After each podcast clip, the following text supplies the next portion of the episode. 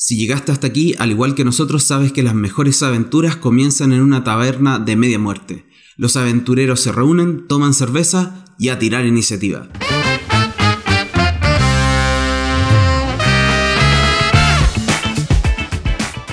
Te damos la bienvenida a un podcast realizado por David llamado Manual de Supervivencia Lúdica, donde hablaremos de la pasión de jugar juegos de mesa, rol, cartas, miniaturas o todo lo que esta maravillosa industria ofrece.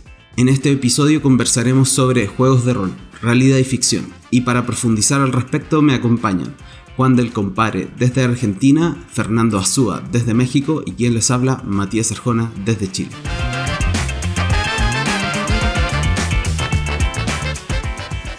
Y empezamos. Buenas. Arrancamos. Hola, hola. Nuevo episodio. Muchachos, ¿cómo les va? Ya era hora, al fin, al fin tenemos un episodio eh, muy relevante, creo yo, en, el cocoro de, de todas las personas que están escuchando, porque vamos a hablar de los juegos de rol, que tienen un montón de mitología detrás, hay muchas como expectativas positivas y negativas que muchas veces las personas eh, tienen en sus cabezas, porque cuando uno le dicen juegos de rol, eh, la gente se imagina a gente vestida, ¿cierto? Eh, como un eh, cultista, así, haciendo cosas raras. Ah, haciendo LARPing, ¿no? Uno de los temas que tenemos que definir hoy, que sí que no es, entonces. A Claro, sí, muy bien. dicho. Ahí veremos. Eh, bueno, Claro. en el día de hoy estamos eh, Matías y Juan, que son súper expertazos en rol, ¿no? Y yo básicamente soy. sigo siendo un novato, ¿no? Aunque he jugado juegos de rol por algunos años, no los he jugado tan constantemente. Entonces, un pequeño hobbit. seguro va a estar en- interesante. en- Sí, sí. Fernando es como el pequeño hobbit del grupo. Y acá estamos un par de, un par de elders, eh, ya con un poquito más de experiencia, hasta cierto punto también, porque como que en, en este tema de los juegos de rol como que no se deja de aprender. Y eso yo creo que, que es interesante, podríamos comentarlo más adelante. Pero para los que no nos escuchan, eh, definamos un poco qué es un juego de rol.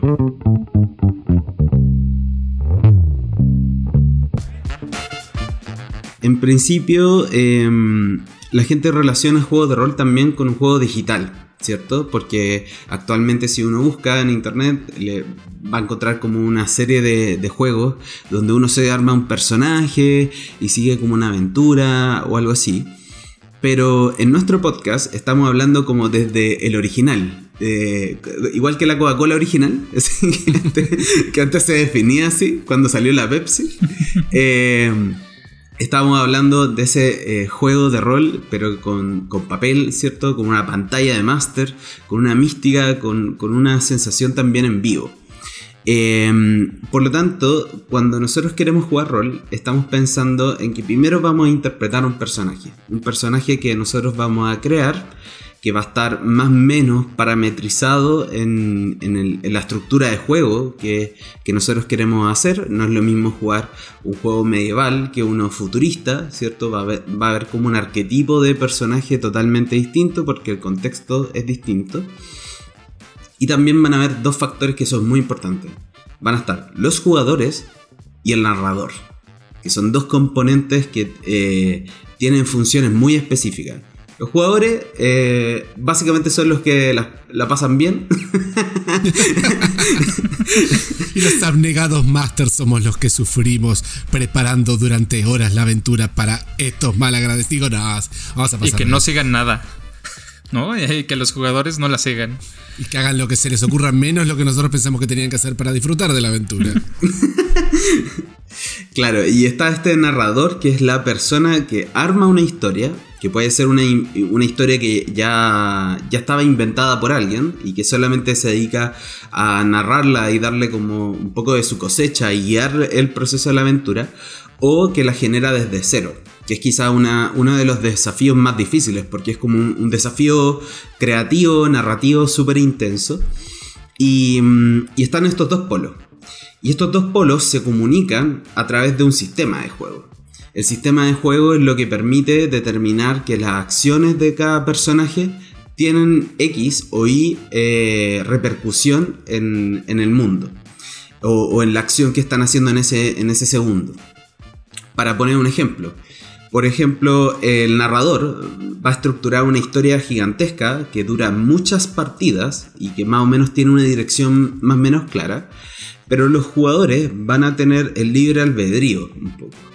Y como libre albedrío van a tomar decisiones sobre lo que va ocurriendo paso a paso y el narrador les va a ir comentando o les va a ir eh, narrando lo que está pasando en el contexto de lo que están haciendo. Pero para poder determinar eh, qué es lo que ocurre cuando ellos hacen una, prueba o, un, o, un, ataque, si están atacando un monstruo, o tratan de incluso mentirle a un rey para engañarlo, hay, uno, hay un factor que son estos daditos, ¿cierto? Que nos ponen, eh, nos aceleran el pulso, por así decirlo. Y según lo que salgan estos dados, se determina si es que la acción es exitosa o no, según el sistema de juego en el cual nosotros estamos jugando. Y esos son como yo creo que los, grandes pilares y después ya cada juego de rol tiene como sus cositas, ¿cierto? Eh, especiales del sistema que lo hacen distinto unos con otros. No sé si se me está quedando algo en el tintero. Chiquillos, creo que podríamos, eh, si, si, viene uno, uno de nuestros escuchas viene del lado de los juegos de mesa, eh, creo que podríamos definir tal vez a los juegos de rol presenciales como el Uber juego cooperativo. O sea, acá uno de los errores típicos es decir, jugamos el narrador contra los jugadores, ¿no? el narrador Master DM, GM, como queramos llamarlo, que es el que pone eh, toda la historia sobre la mesa y los jugadores después deciden qué es lo que hacen. Pero eh, yo creo que hay que romper de esa dualidad. Es un juego cooperativo. Normalmente, normalmente, todos los jugadores juegan con un objetivo común.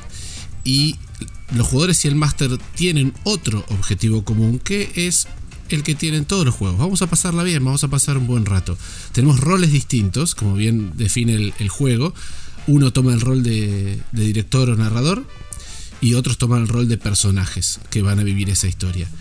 Pero sueles tener eh, mucho mejor una mejor experiencia cuando es esto, es, colaborativo, es cooperativo. No estamos hablando ni del Isla Prohibida, ni del Pandemic, sino es, otro nivel, porque es narrativo, pero va, por ese lado.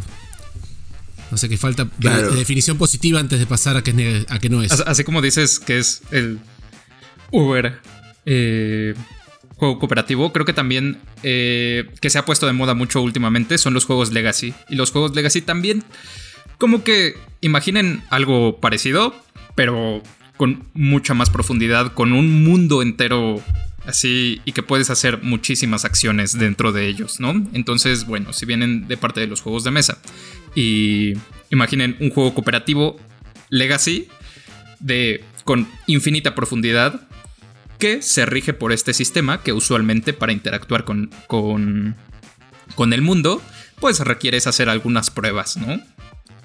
ahí. Combate. Claro, de hecho, ese, ese, ese, es un buen concepto de entrada. O sea, el, juego de mesa tiene principio y final en el sentido, o el juego de cartas tiene principio y final porque está estructurado, ¿cierto?, para que dure una cantidad de tiempo. Pero en el caso del juego de rol, uno podría plantear una aventura que dure solamente una partida, o bien una aventura que dure 20 eh, sesiones de juego porque es un proyecto como a, largo plazo, como una campaña completa.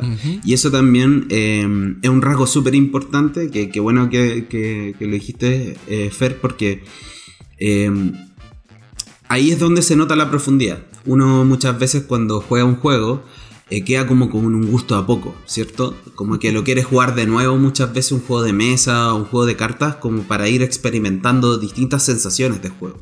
Pero el juego de rol te permite hacer una exploración muy grande porque en el fondo primero estás escogiendo un tipo de personaje. Y ese tipo de personaje te entrega una experiencia. O sea, ser un ladrón no es lo mismo que ser un clérigo. ¿Cierto? Tienen códigos morales distintos, hay una actitud de por medio, incluso uno elige una raza, ya hay como una segunda subdivisión de experiencia. Y tercero, el alineamiento, que ya sería otra categoría más eh, de definición. Por lo tanto, si yo tuviese que eh, tratar de, de entender cuál es la potencialidad completa de un juego de rol, tendría casi que experimentar muchísimo durante muchísimo tiempo para ir probando distintas clases de personajes, distintas orientaciones de juego y aparte distintos como eh, razas de personajes que son como también arquetipos que uno dirige un poco la, acción de juego. Por lo tanto, eh, eso yo creo que es uno de los rasgos, que te da como una capacidad eh, de... Tienes un libro, pero ese libro es infinito. Y, ese, y es un concepto muy atractivo, especialmente cuando uno es más chico y tiene mucho tiempo.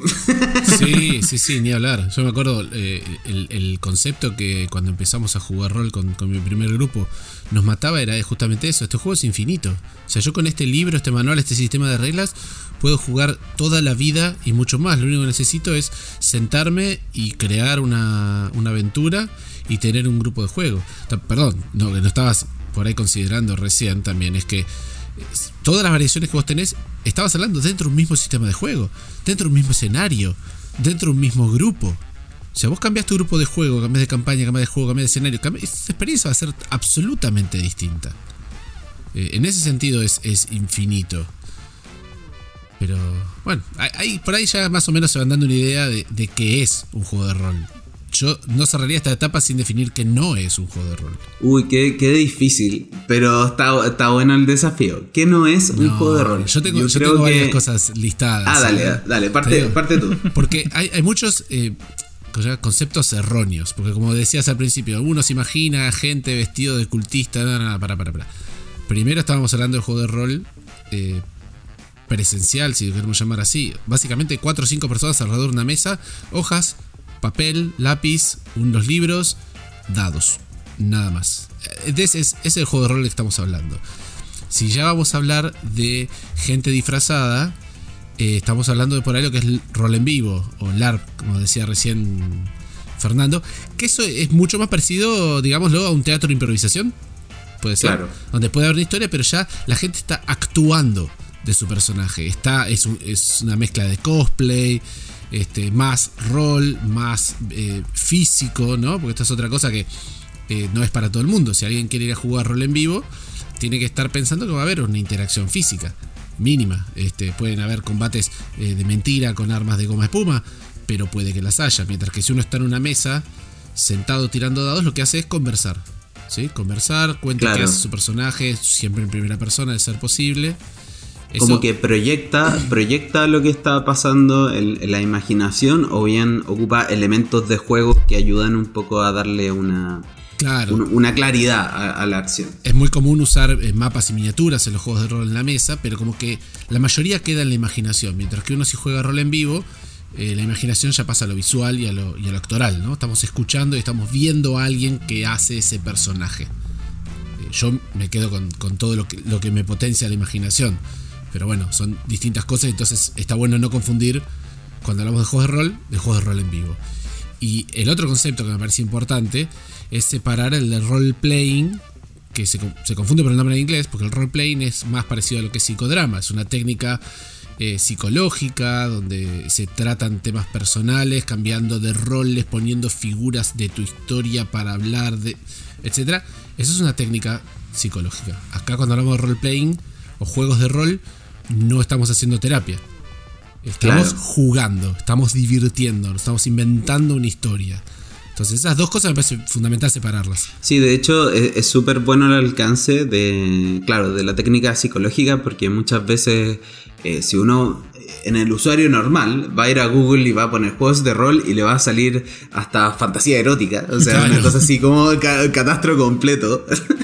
Entonces eh, no cae todo en el mismo paraguas y también está eh, súper en claro que, eh, claro, el, formato de entretención y es de exploración. O sea, yo estoy interpretando un personaje para eh, tratar de entender algunas cosas, pero con un afán totalmente lúdico. En ningún caso de, quizás de utilidad educativa o cosas así, muy, muy en segundo plano. Pero, pero nada más. Lo cual no quita, y, y Debir Brasil tiene una larga experiencia en esto, deberíamos traer a, Enrique o a, alguno de los chicos de Brasil, que los juegos de rol son una herramienta educativa muy importante. O sea, es, eh, mucho lo que los juegos de rol pueden aportar como, como herramienta. para la educación. Este, pero de vuelta, esto es otra cosa, porque hay que ver cómo lo aplican los docentes, los pedagogos y, demás para o transmitir contenidos o generar algo en el aula o lo que sea. Acá, de vuelta, entretenimiento. Nos vamos a divertir. Si uno se levanta después de jugar 4, 5, 6 horas rol y la pasó bien, el juego cumplió. No tenemos por qué haber aprendido nada, eh, no tenemos por qué haber este, peleado con nadie. Es pasarla bien.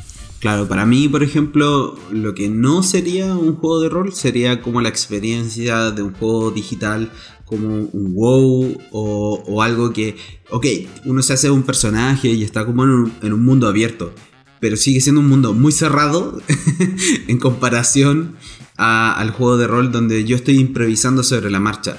Y eso eh, creo que es como de los pilares tan importantes que a veces la gente dice, no, pero es que yo me junto con un grupo y conversamos y tenemos una guild. Viejo, onda, la, la, vida social está ok, pero el juego de rol tiene como otra, otro nivel de profundidad mucho más. Y si tú estás jugando en digital, siempre estás en un marco específico. La aventura siempre se trata de lo mismo y nunca varía. Y, y la experiencia que te tiene que entregar el rol es como que si te gustó un libro, y te gustó mucho el desarrollo del libro, tú fuiste capaz de cambiar la historia y de tomar otras decisiones distintas a las que tomó el, el eh, quizá el personaje principal.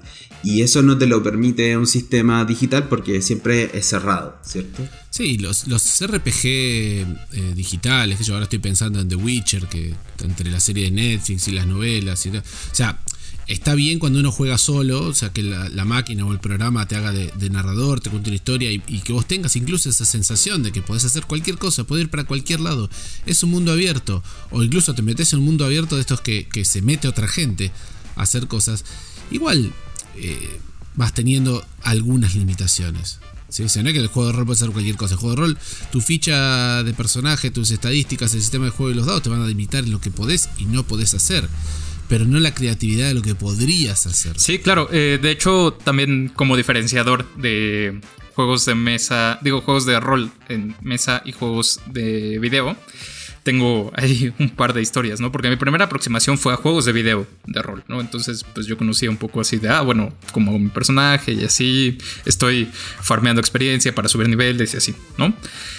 Y, y eso es algo bien diferente, la experiencia a un juego de mesa eh, de rol, ¿no? Porque las aventuras ya están hechas para, para los niveles que tienes, ¿no? O sea, tu, tu máster, a menos que en verdad los quiera torturar mucho, no te va a poner una, una, una task imposible, no te va a poner una misión imposible.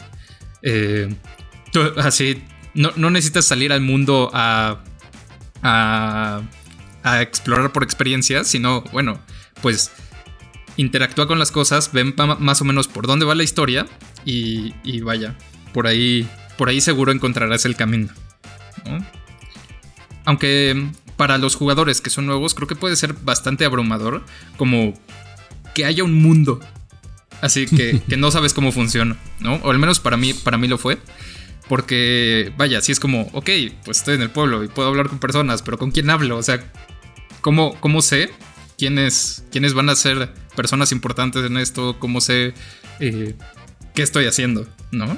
Y eso se me hace bastante padre, aunque puede resultar un poco confuso, sobre todo las primeras partidas. Yo, creo que el mejor símil es como que el jugador inicial se siente como un turista dentro del mundo con una cultura que le es muy ajena. Y por lo tanto comete como todos los errores y ofende a todo mundo porque como no sabe cómo funciona esa cultura, eh, genera todos los problemas que enriquecen también la partida. Creo que ahí hay algo bueno cuando uno arranca con un sistema o, un jugador nuevo. Está bueno que las primeras aventuras, la primera aventura sea en un lugar totalmente novedoso, un nuevo continente, una nueva ciudad, o sea, lo cual justifica y mismo que el personaje, tanto el personaje como el jugador, no saben de lo que, de lo que va. O sea, tipo, arranca la aventura. Eh, bueno, vos llegás en un barco y venís a este continente en busca de fortuna. Ok, bárbaro. ¿Y qué es este continente? No sé, no sabes nada. ¿Y qué ves? Y averiguar. ¿Y qué voy a hacer? No sé, movete. Eh, o sea, la aventura va a venir a encontrarte, claramente. Pero no es un problema que el jugador no sepa nada sobre este mundo fantástico que está empezando a explorar, porque su personaje tampoco. Entonces, eso es un, es un detalle que está bueno. O la alternativa, si no, es un mundo recontra conocido, que es donde para mí brilla, por ejemplo, eh, el juego de rol de Star Wars, es porque si viste las películas conoces el universo. Claro, hay como un conocimiento previo. Claro, y ahí ya fuera el desafío es distinto, porque es onda, eh, bueno, te enfrentás, eh, de golpe enfrente tuyo hay un soldado con una este, armadura blanca. Ah, es un soldado imperial. Sí, pues está bien, es un soldado imperial. Pero hay uno de negro. ¡Ay, Vader! Guarda porque este puede. Pará, no, no, no, para, para. no lo viste nunca. No sé, o, sea, pongamos de claro, o sabés quién es o no sabés quién es. Pero ese es otro desafío que el jugador sepa pero el personaje no. Este, sí, y de, hecho, claro, muchas veces el jugador asume cosas y dice, lo tango. y, ahí empieza, empieza todo el problema también.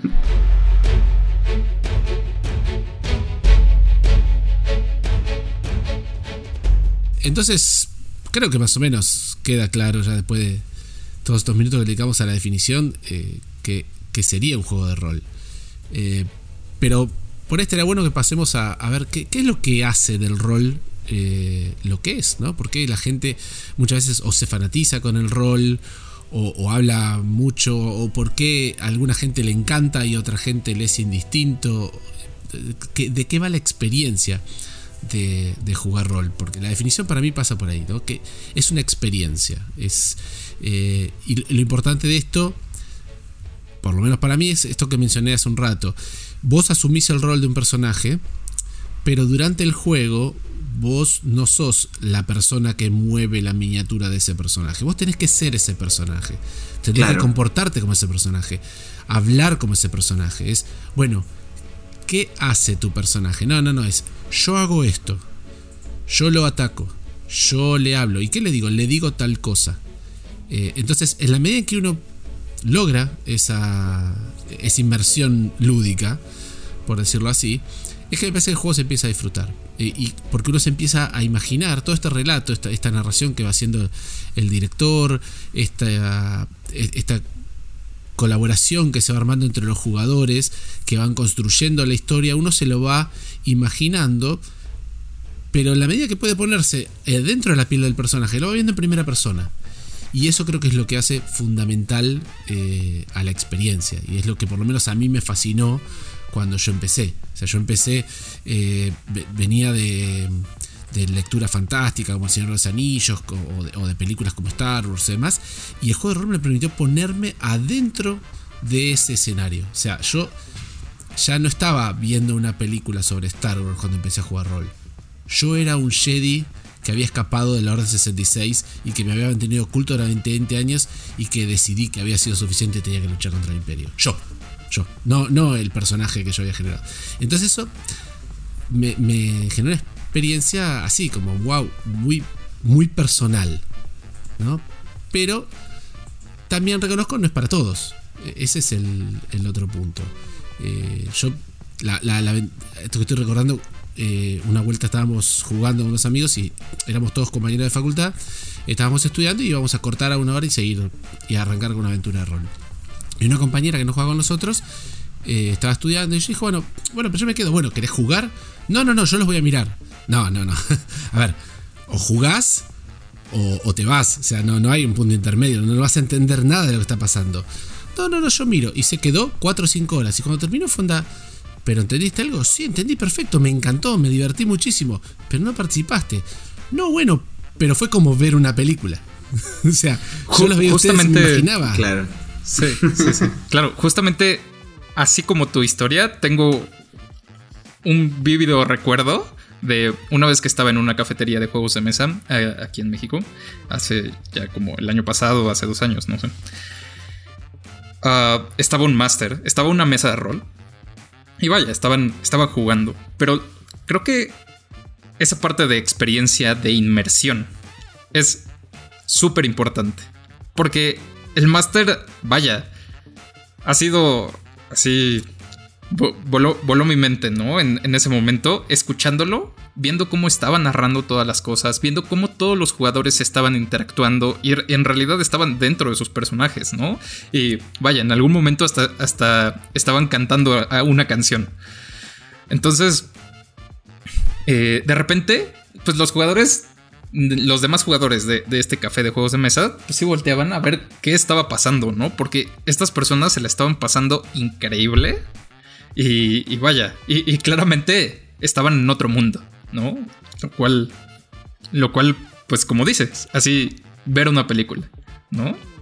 Y es igual es todo un desafío estar jugando rol en público, me parece, porque uno si se anima, empieza a, hacer voces o a gritar si lo amerita la situación o hablar raro, qué sé yo. Y, o sea, no es una actuación, pero más o menos. Digo, estar haciéndolo en tu casa con tus amigos es una cosa. Estar haciéndolo en un bar lúdico me parece que requiere otro nivel de. No sé si abstracción es la palabra, pero coraje seguro. y también concentración, porque en el fondo están pasando muchas cosas alrededor y uno tiene que como concentrarse en seguir la historia del resto, escuchar al resto y no escuchar el, resto de los ruidos, como que requiere de mucha inmersión en ese tipo, en ese tipo de situaciones. Em, en mi caso al menos, cuando yo, o sea, tengo muy presente la imagen de la primera partida que nosotros jugamos porque fue súper especial. Eh, imaginemos que eh, éramos muy chicos, teníamos 14 años, eh, un amigo había viajado a Italia y trajo una de estas típicas cajas negras de, Advanced Dungeons and Dragons en italiano y la persona que lo trajo pasó como una semana completa leyendo este libro y queríamos jugar. Y teníamos un amigo que eh, tenía una suerte de microcampo eh, dentro de Santiago y se podía acceder muy rápido. Era otro año, eran los 90, entonces la urbe no había crecido tanto. Entonces se nos ocurrió juntarnos en la noche a jugar rol en este campo donde estaba todo silencioso, donde curiosamente eh, el vecino de este amigo eh, era, bueno, sus vecinos eran los veterinarios del zoológico que estaba en la ciudad. Y por lo tanto habían muchos ruidos de animales que uno no conocía. Y era genial porque en el fondo este campo era totalmente oscuro. Y lo que hicimos fue levantar una carpa, esto era como en verano, eh, hacer un, un, fuego, ya así como una fogata eh, comer así como una carne asada o algo así, y después jugar rol en medio de la noche, en medio de la oscuridad con una linterna. Ah, inmersión completa. Sí, inmersión completa. Y como eh, este manual estaba en italiano, en verdad, el amigo que estaba tratando de masterear eh, hizo como una lectura muy por encima de las reglas, no ocupamos mucho el sistema, pero estuvimos horas y horas y horas jugando. De hecho, nos dieron como las 5 de la mañana o algo así, porque en el fondo entre hacer las hojas del personaje y qué sé yo, y quedamos encantadísimos, porque en el fondo eh, toda la atmósfera que, tuvimos eh, aportaba a la imaginación. O sea, yo creo que las personas que, que, están escuchando esto también quizás se acuerdan de alguna vez que jugaron o, que incluso estuvieron en una, en una, situación como de estar eh, en una fogata con una iluminación súper tenue y que en el fondo toda tu concentración se va a la persona que está conversando, porque todo el resto no te hace ruido, ¿cierto? No, no, te genera sensaciones. Entonces la sensación era súper inmersiva. Y, nos quedamos como con esa sensación, de que tenía que ser así. Por lo tanto, después lo traspasamos un poco eh, la experiencia a las casas, eh, siempre juntándonos de noche y quedándonos hasta muy tarde, jugando durante toda la noche. Y claro, pasaba un poco la anécdota eh, que ustedes decían. O sea, alguien siempre se acercaba eh, porque nos escuchaba eh, matarnos de la risa todo el tiempo y quería entender cuál era el chiste. y, obviamente hay personas que como que inmediatamente quieren jugar y otras que como que es tan abstracto y, también sienten inseguridad o, falta de confianza como para expresarse con otra persona en esos términos que no acceden. Por ejemplo, mi hermana chica, eh, imaginemos que tenía como 5 años, 6 años, y nos veía reírnos todo el rato. Y eventualmente la incluimos a las partidas. Y ella hacía el personaje que era un, como una pet, como un, un, no sé, era como un roedor, una cuestión así, como el típico familiar del mago, así como Entonces, en vez de. La mataron, ¿eh? Bueno, no, no, la hermanita pequeña. Bueno, sos el familiar del mago, dale. No, pero lo, mejor es que eh, el personaje que tenía asignado a, mi hermana chica tenía que convencerla a ella de hacer las cosas que, este, que, este, personaje tenía que hacer y ella no quería. Entonces era como un familiar rebelde. pero estaba bueno. Y yo creo que esa es una de las cosas más, más relevantes, como esa sinergia que se genera entre las personas porque eh, damos como un voto de confianza a que la persona que nos está escuchando también eh, de alguna manera no, nos va a hacer sentir que estamos haciendo el ridículo, sino que estamos como construyendo algo colaborativo, una historia común. Y, y eso es lo que le da profundidad, porque estamos dándole como empatía al de, al de adelante que está de nosotros y también al mismo tiempo sobre el personaje que estamos interpretando. No es lo mismo, de nuevo, eh, interpretar un ladrón que tiene una afiliación moral, eh, política o qué sé yo, que es muy distinta a lo que somos realmente nosotros, a quizá un personaje que es más afín a nosotros personalmente. Entonces, esa.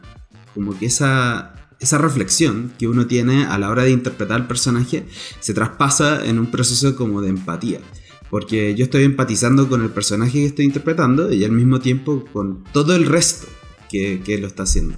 No, bueno, y ah, bueno, justo ahora que hablas de personajes que, que se parecen a ti, pues eso ese también es un punto muy importante, ¿no? Porque casi siempre el primer personaje que vas a hacer es casi casi tú, pero dentro del juego, ¿no? Y, y huérfano. bueno, pero huérfano, exacto. y entonces, pues eso quizá te ayude un poco para estar un poco más cómodo dentro de la piel de tu personaje, pero vaya, salir de tu zona de confort y, hacer un personaje que tomaría decisiones que tú jamás las harías, creo que es un, es un gran experimento, es una, es una... Es algo que te va a ayudar a conocerte a ti mismo, ¿no? Así para saber cómo cómo podrías actuar en diferentes situaciones o simplemente para divertirte un rato, ¿no? Y, ser malvado un día. que estaba pensando exactamente en eso. Yo me acuerdo que cuando, cuando empecé, obviamente seguí ese camino de, primero agarrar el personaje con el cual me sentía cómodo. Agarré un Jedi en Star Wars, agarré un investigador de, en Cthulhu, o empecé a jugar Dungeon y tenía un mago semielfo, o sea, todos personajes con los cuales yo me sentía eh, bastante cómodo. Y me llevó un tiempo, pero logré pegar por ahí ese salto y eso tiene que ver, creo que tengo que agradecerle que haya matado a mi primer personaje, ¿no? Porque cuando se te muere tu primer personaje, ahí te das cuenta que la vida sigue. Que se murió el personaje, vos no, entonces ahí podés hacer esa pequeña separación. Y eso, eh, por a, mí por lo menos me permitió animarme a, jugar eh, personajes totalmente distintos, con un grupo, eso sí, con un grupo con el cual me sentía cómodo. Eh, y eso también me generó las, las mejores anécdotas. O sea, creo que una de las mejores anécdotas que tengo de rol, la voy a echar ahora, fue justamente con jugando ADD con un Minotauro guerrero. O sea, no, no, quienes me conocen saben que no es mi arquetipo de, de persona, digámoslo así. Y durante toda una campaña bastante larga, yo estuve llevando adelante un Minotauro guerrero malhumorado.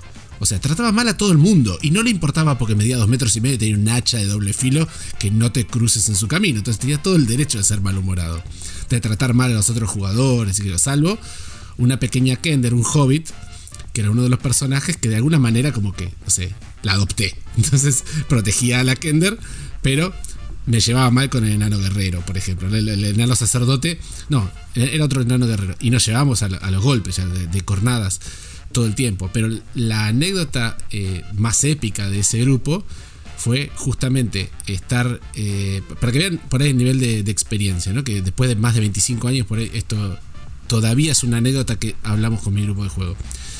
Eh, pasamos por una ciudad, que yo nos internamos en un desierto, bueno, hacemos dos días de desierto dos días de desierto y tenemos un encuentro con alguna bestia del desierto, cae el, enano guerrero, ¿no? Cae así, pum.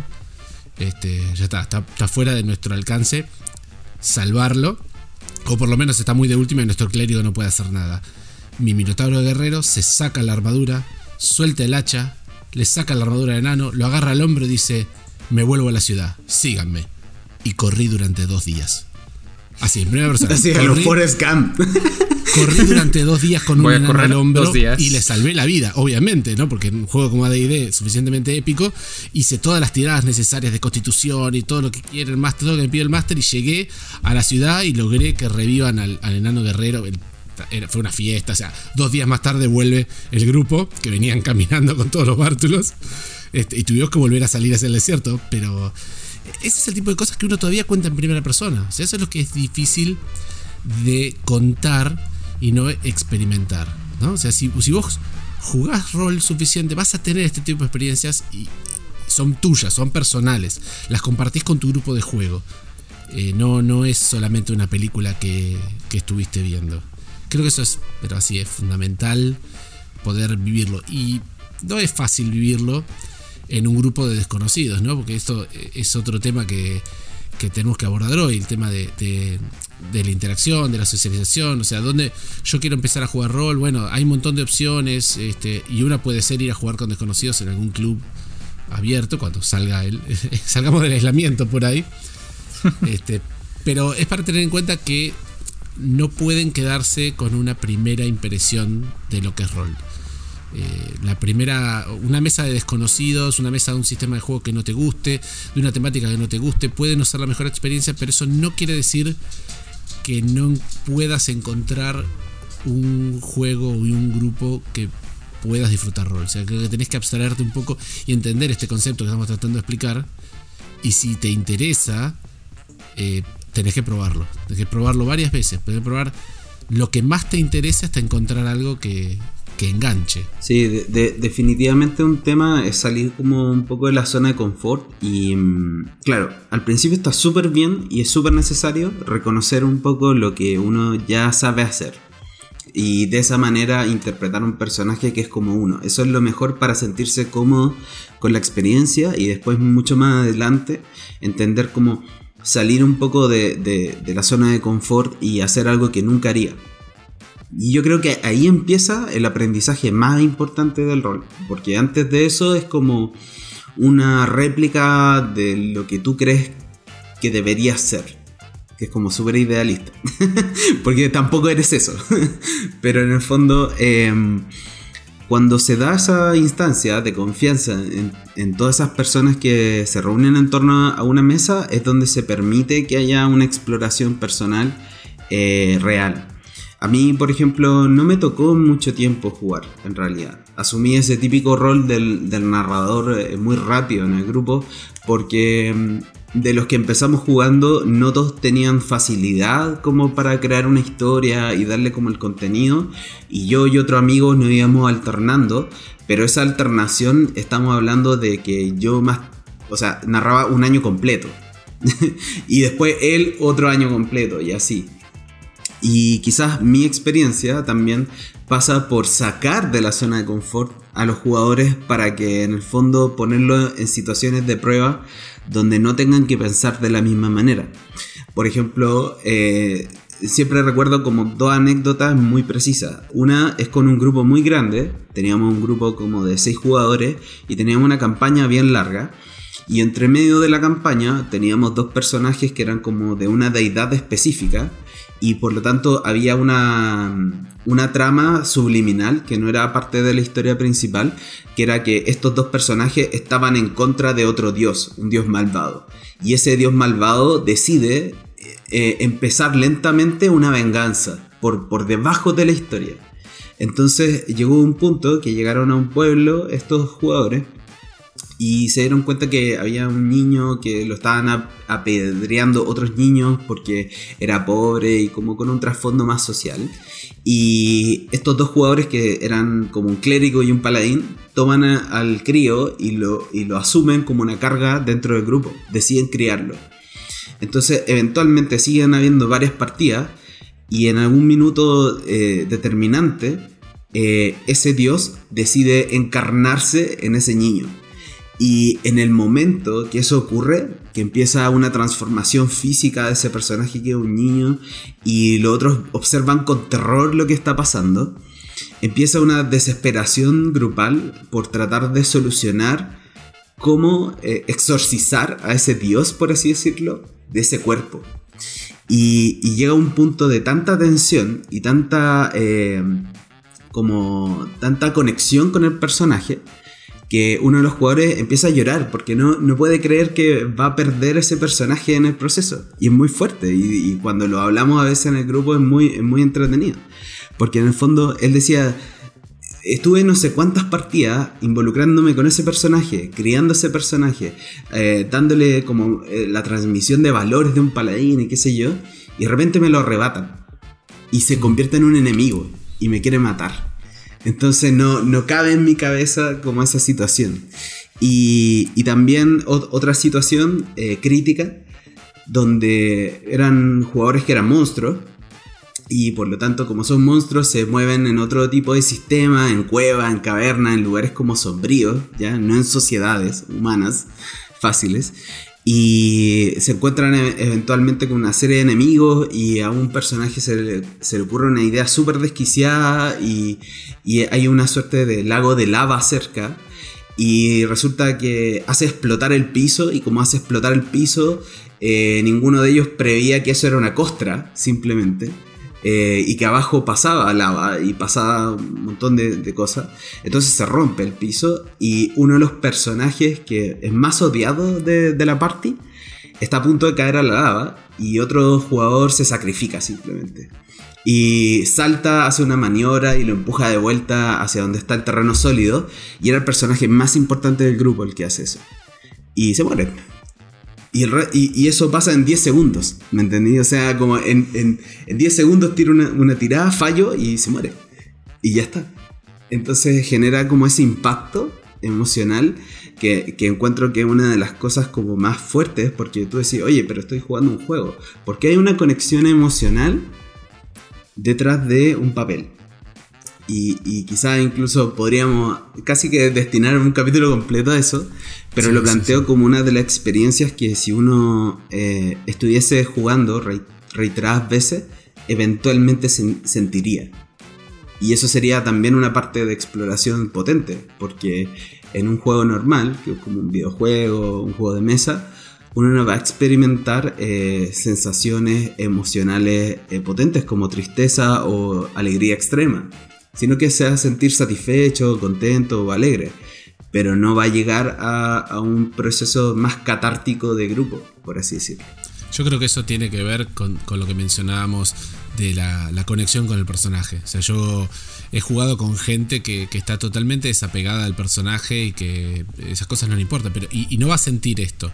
Pero a la medida que uno puede hacerse cargo, digamos, de ese personaje que está jugando, de jugarlo en primera persona, de llevarlo adelante durante varias partidas, ahí se va generando esa, esa conexión emocional que te permite esta experiencia. Y es una de las cosas que me parecen más, más valiosas de, del juego de rol y que es lo que hace que uno quiera dedicarle todas las horas que le dedica, no solo a jugar, porque por ahí estamos acostumbrados a, a los juegos de mesa de 2, 3 horas cuando son largos. Y las sesiones de rol por ahí duran 6 y estamos pasando la bárbara y nadie se duerme. Y, lo queremos repetir la semana que viene. Y es un montón de tiempo. Y más tiempo que le dedica todavía el narrador a preparar la aventura. Entonces, ¿cómo puede ser? Y bueno, hay una inversión de, de tiempo. ¿Por qué? Porque paga. Porque uno se divierte, uno se emociona, uno lo disfruta. Claro, te retribuye de vuelta muy potente porque esa sinergia de grupo también es power. Y hace que de hecho el, tiempo no se sienta, porque en el fondo esa conversación eh, sinérgica entre todos y eh, hace que se vuelen la hora. De hecho, antes de, la pandemia, con el grupo que, estamos jugando Pathfinder, eh, que son algunos de Devir y otros de, de otras partes, eh, nos juntamos un día más temprano para jugar más tiempo porque se nos hacía muy corto. Entonces nos juntamos como temprano en la mañana y hacer como toda la partida durante el día. Pero nos seguía faltando espacio y tiempo como para desarrollarlo todo. Porque también eh, nuestros personajes son muy buenos para hablar. Entonces, eh, por ejemplo, mi personaje es primero una noma, pirata slash hechicera y, y ya, ya de... En principio estoy interpretando otro género. Y eso ya genera como otro, otro nivel de experiencia, que podría ser ya otra capa de profundidad también. Entonces, ¿qué es lo que pasa? Que la máster, o sea, la narradora, al ser mujer, me ofrece experiencias eh, desde que son de acoso hasta cosas chistosas, pensando en el contexto de, una mujer. Y, mm, y, esas son cosas que el, resto del grupo disfruta mucho, porque también, o sea, ver a un hombre interpretando a una mujer y teniendo eh, dilemas eh, que quizás son reflejo también un poquito sacados de, lo que pasa en la sociedad, eh, también te hace ponerte como reflexionando sobre eso.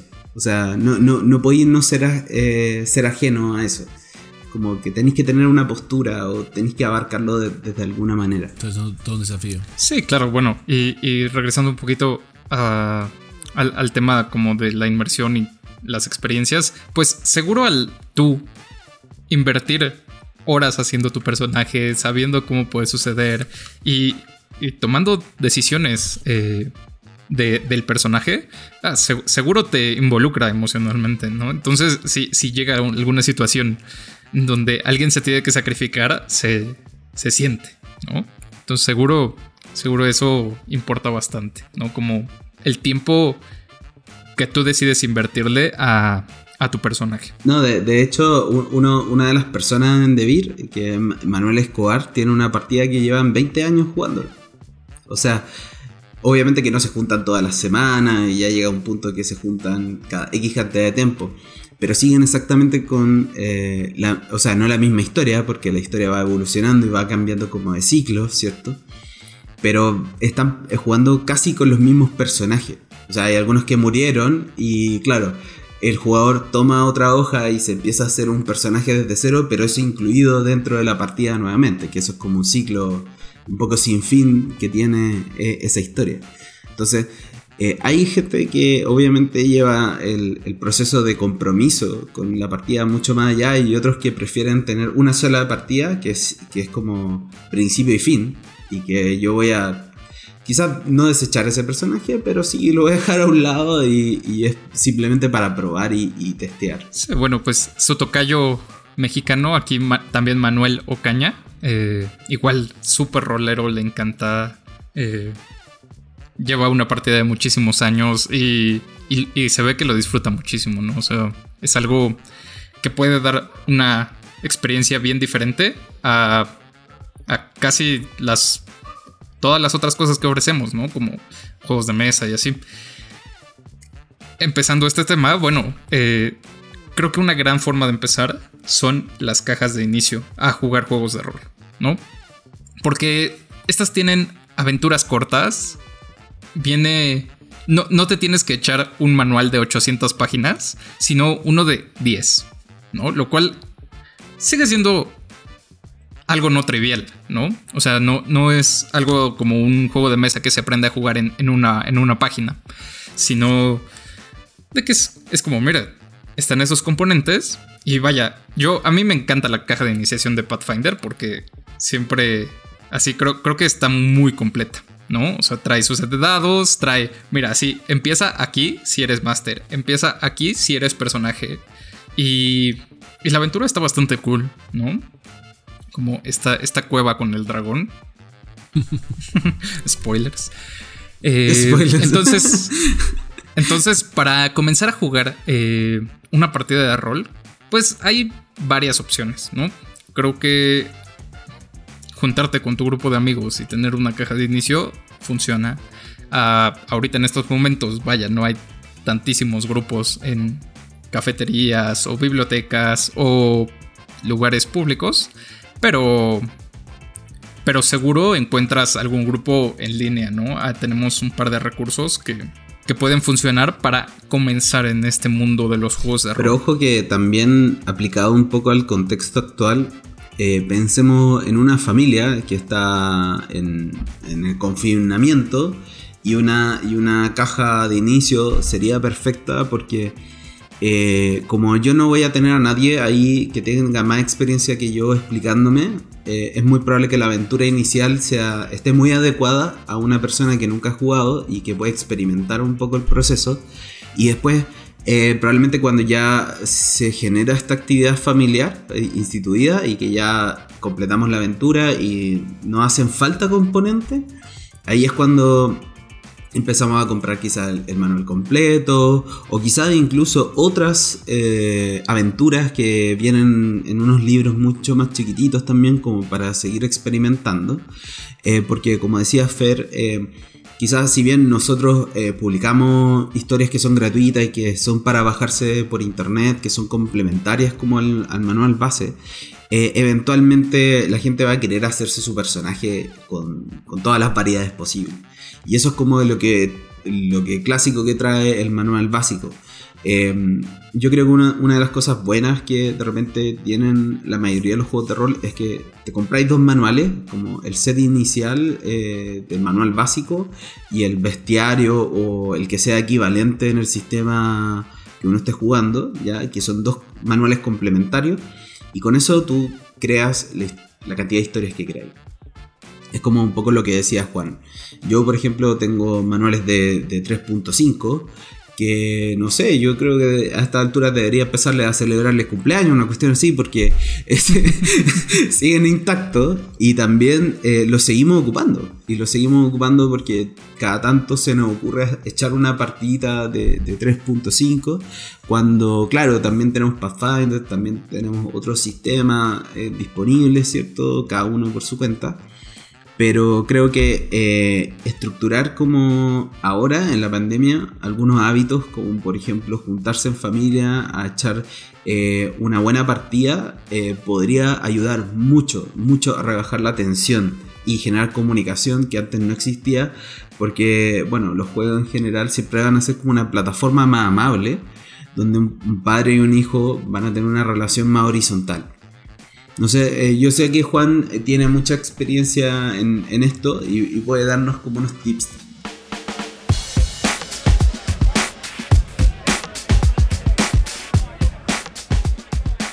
A ver, todos los años de experiencia que acumulo con, con rol, eh, tengo como una gran temporada rolera en los 90, que cuando empecé a jugar en el 92, del 92 al 2000, con todos los que, ya lo hemos mencionado, eh, las reuniones de rol que organizamos, que me ha dado infinitas anécdotas.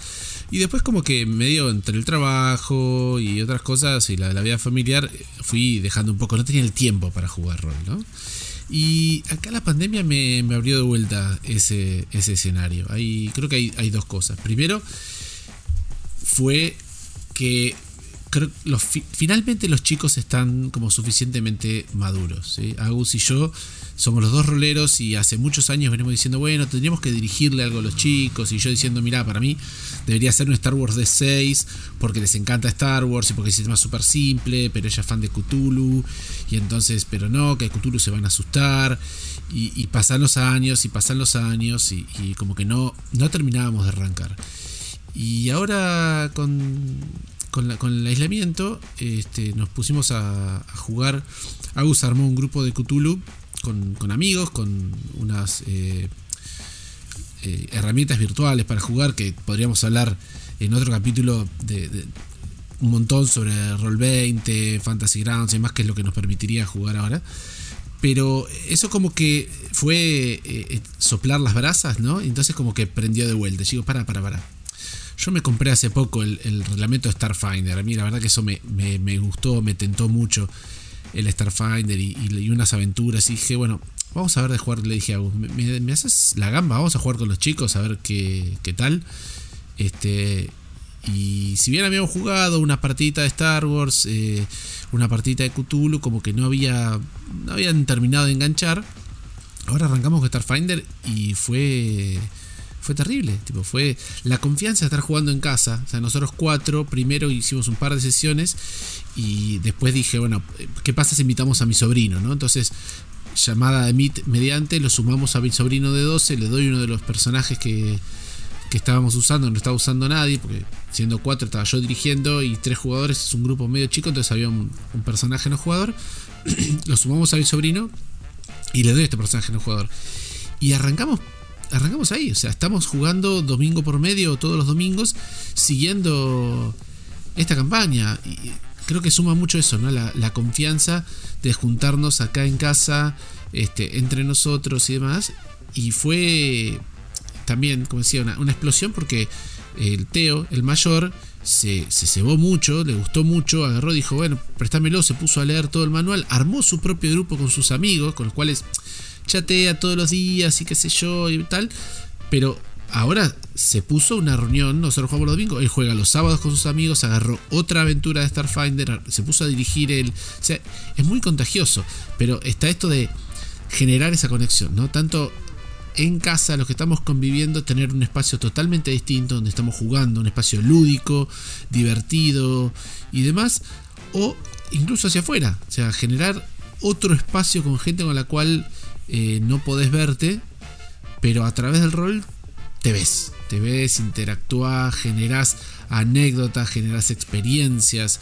Creo que, que eso es recontra, recontra útil en estos, en estos días. De hecho, una, anécdota un poco relacionada a lo, a lo que planteaba Juan, como de que uno mm, en esa instancia de confianza como que se conoce a la, persona de frente como en otra faceta o con, con, más libertad, es que por ejemplo, hace unos años atrás, cuando iniciamos como el equipo de marketing de, de América, em, las personas que llegaron no necesariamente eran afines a todos los juegos que teníamos. Entonces, por ejemplo, el Nico, que es parte de, mi equipo, eh, era casi 100% ajeno a los, a, los, juegos que nosotros teníamos. Entonces se nos ocurrió montar una partida de rol como para primero para darle a entender como de qué se trataba, pero curiosamente fue tan enganchadora la experiencia para él que después él era el que nos pedía, oye, pero juntémonos y sigamos con la aventura y toda la cuestión. Y esa es la partida de Pathfinder que tenemos. Eh, hasta el día de hoy, que lleva como un año y medio, una cosa así. Y, fue súper bueno, eh, así en la reflexión, porque permitió que nosotros en una instancia que no era laboral, donde uno obviamente tiene como que cumplir con ciertas cosas, objetivos y cosas así, como que lo mantienen distraído del resto de las personas y a veces uno no conversa mucho con la persona que tiene al lado, que es muy habitual en, un campo laboral cualquiera hizo que nosotros tuviésemos anécdota y una dinámica de, equipo muy distinta y nos juntábamos una vez al mes solamente. Entonces, eh, perfectamente puede ser aplicable para otra cosa. ¿Por qué? Porque acá teníamos una persona que no estaba tan involucrada con nuestro rubro. El resto como que ya lo domina y es más fácil. Pero cuando alguien tiene que alguien que es como un poco ajeno, quizás lo puede introducir a través de un juego de mesa o de un juego de rol, es cierto, porque la experiencia es en varios eh, en varias fechas, en varias instancias y eso permite profundizar la relación. Sí, claro. Eh, de hecho, nosotros en algún momento todavía estaba en beta Pathfinder 2. Eh, tuvimos una mesa ahí dentro de la oficina, ¿no? Y, y vaya, sí te haces amigo de tus colegas, ¿no? O sea, es, es una experiencia bastante padre como para pues tener algo de qué hablar, así, o simplemente ser, ser un poco más cercano, ¿no? De tus compañeros de trabajo, lo cual hace un ambiente mm, bastante más padre. Yo creo que por eh, un poco eh, para cerrar, una recomendación para quien eh, quiere empezar a, ser narrador, porque también, o sea, ok, me compré la caja básica y alguien tiene que tomar la decisión, ¿cierto?, de ser el narrador. Yo creo que algo que mm, nosotros trabajamos con, la Biblioteca de Santiago hace un montón de años, antes de que yo ingresara a DeVir, hicimos como un taller de juegos de rol enfocado a las personas que ya les gustaba la literatura, pero que entendían el concepto pero nunca habían jugado, era que ojalá tomaran un libro que les gusta mucho y lo hicieran una partida. O sea, eh, no, tratar de ser original en el sentido de, crear algo desde cero, sino que tomar una idea completa de una película, de un juego que te gusta, de, un libro que te gusta mucho, que te involucra mucho, que te apasiona, conviértelo en una, campaña completa. Y después cuando ya tengas práctica, eh, em, empiezas a, improvisar y empiezas como a hacer cosas más, más extensas y más grandes por así decirlo. Yo creo que ese es un buen tip eh, para la persona que tiene que narrar en ese grupo nuevo. Porque el resto se va a divertir nomás. Yo creo que, algo que no podemos dejar afuera, estamos hablando de las cajas de inicio.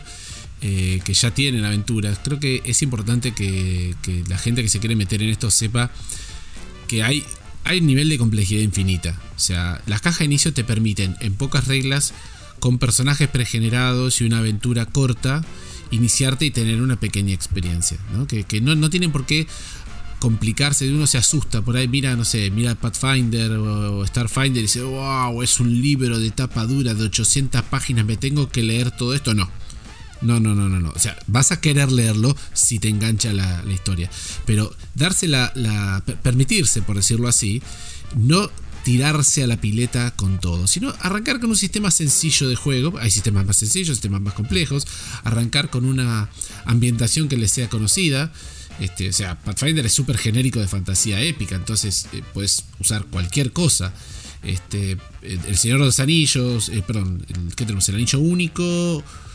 Eh, Starfinder y Warhammer son sí, Warhammer Fantasy. aventuras en la Tierra Media también tenemos. Mm. Entonces, tanto aventuras en la Tierra Media como el anillo único te van a permitir meterte en la Tierra Media, un escenario ultra conocido. Entonces, buenísimo. Ya conoces el escenario, es un tema menos que por el cual tienes que preocuparte. O sea, preocupate por las reglas básicas. Preocupate por conocer la aventura que ya alguien le escribió. No, no, no, no generes una aventura de cero. Agarra una aventura ya hecha, una aventura corta, una aventura que, que se termine en una sesión, ¿no? Como para tener esa primera experiencia, que no sea, uy, tengo que generarme personajes y voy a estar cuatro horas con cada jugador para generar un buen personaje, que sea súper personalizado, este, y vamos a hacer una campaña que va a durar 25 sesiones y todos tenemos que comprometernos. O sea, es difícil llegar a ese nivel de compromiso sin tener la experiencia. Entonces, que, que tengan claro, digamos, que tengan presente que todas estas herramientas que estamos mencionando existen para la gran mayoría de los juegos que, que estamos teniendo. Y si no, deberían tenerlo y lo pueden buscar en internet. Pero, por ejemplo, acabamos de sacar la caja de inicio de Warhammer. Creo. Entonces, si te gusta el, escenario, el, mundo de Warhammer, está buenísimo decir, bueno, ahí tenés tu caja de inicio.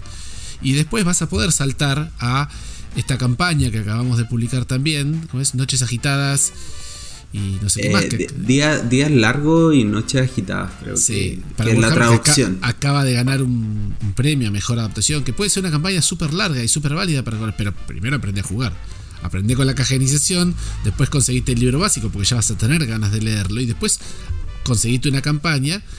Y claro, el día de mañana si vos querés generar tu propia campaña en un universo conocido, en un universo genérico o en el universo de, de Starfinder, de los mundos del pacto, buenísimo.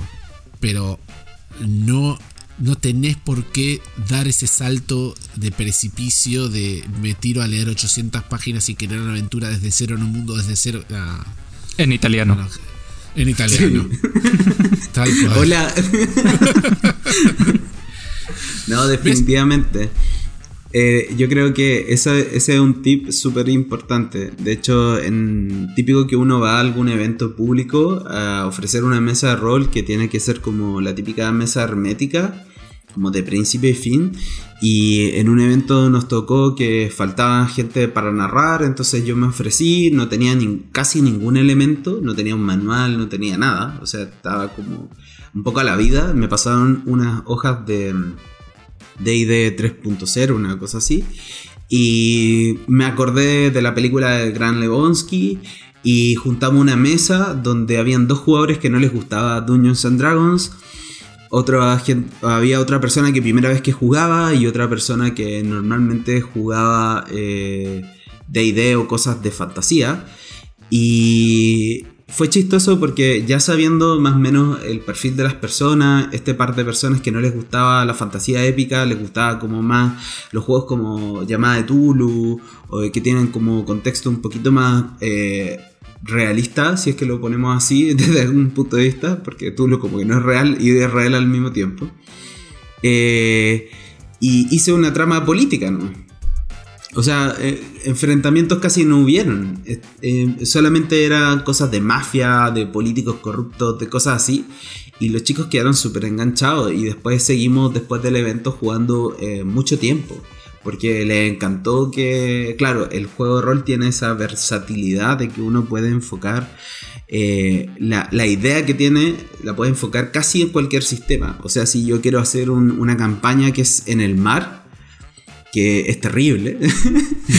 Por si acaso, spoiler, es terrible hacer una campaña en el mar porque eh, es muy complejo, hay que saber mucho de, de náutica, básicamente.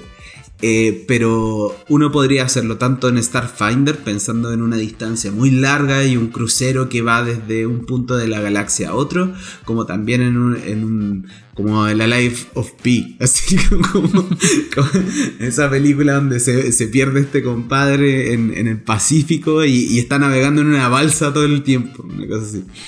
Pero mm, en el fondo tiene esa versatilidad y uno, y uno lo quiere, eh, lo puede explotar hacia donde uno quiera yo creo que es un concepto bueno. Ahora que, mencionaste las eh, reuniones de rol, que son un, tal cual, un excelente lugar, si uno tiene suerte de caer con un buen máster, ¿no? Eso también quiero hacer la salvedad. En una lotería puede ser un lugar público para, jugar rol, pero creo que amerita, pues me acordé de la, de la anécdota. Uno piensa en una reunión, bueno, voy, voy a jugar 4 o 5 horas, eh, con gente desconocida, eh, poco compromiso, como que la experiencia va a ser relativamente limitada, etcétera, etcétera. Y yo no puedo olvidarme de en estas reuniones masivas que hacíamos en la facultad de rol, eh, hubo una vuelta donde había una mesa de Cthulhu, ¿no? Entonces se arma una mesa de Cthulhu y era una mesa que estaba jugando, por ejemplo, con eh, todos ingleses en la época de la Segunda Guerra. Y estaban investigando algo, ¿verdad? Y el máster cada tanto se iba.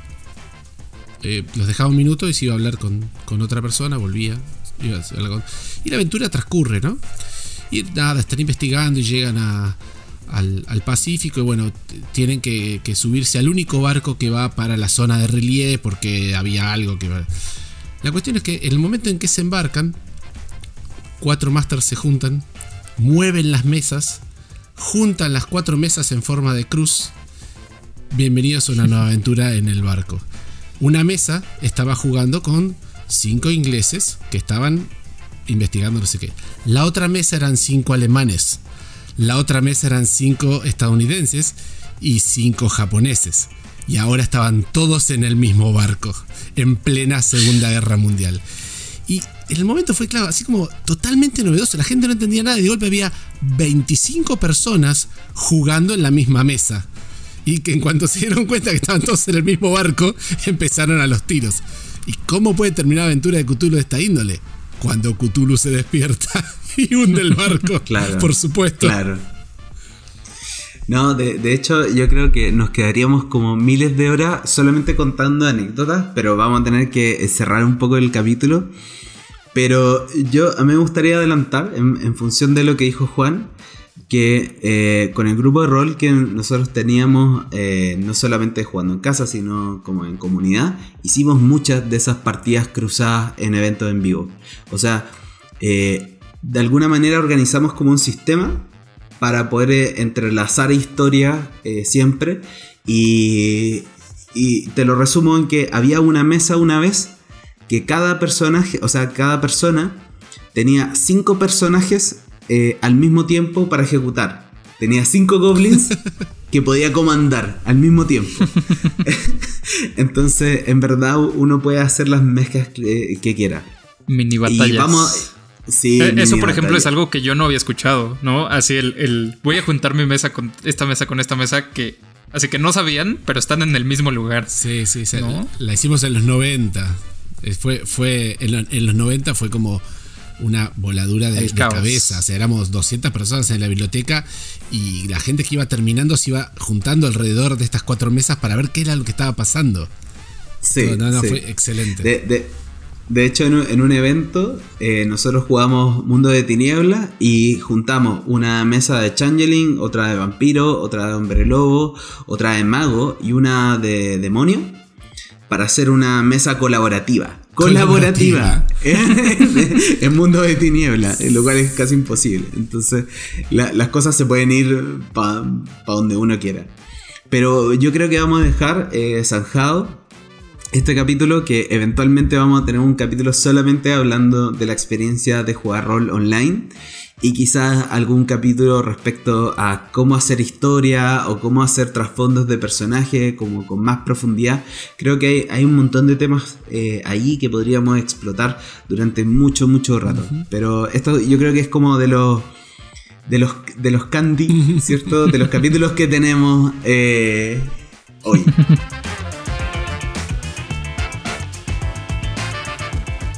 Bueno, y así vamos cerrando nuestro primer episodio dedicado a los juegos de rol, pero a tirar iniciativa. Si llegaste hasta aquí, sabemos que nos acompañas en cada capítulo hasta el final y por eso te tenemos un concurso secreto. No le digas a nadie, es secreto. Solo para aquellos feligreses del podcast. Busca en la bio de las redes sociales de Devir Américas, Argentina, Chile, Colombia o México y hallarás un pequeño link secreto. Es un link secreto donde deberás responder tres preguntas sobre este capítulo. Las personas que respondan correctamente las tres preguntas durante este día 27 de noviembre entrarán a un sorteo por el siguiente premio. Un manual básico de Starfinder y un manual básico del Anillo Único, para que las aventuras nunca acaben. Anunciaremos al ganador o ganadora en nuestro siguiente episodio. Y recuerda, si te gustó este o cualquiera de nuestros episodios, suscríbete a nuestro canal de Spotify, Apple Podcasts, Spreaker o Google Podcasts.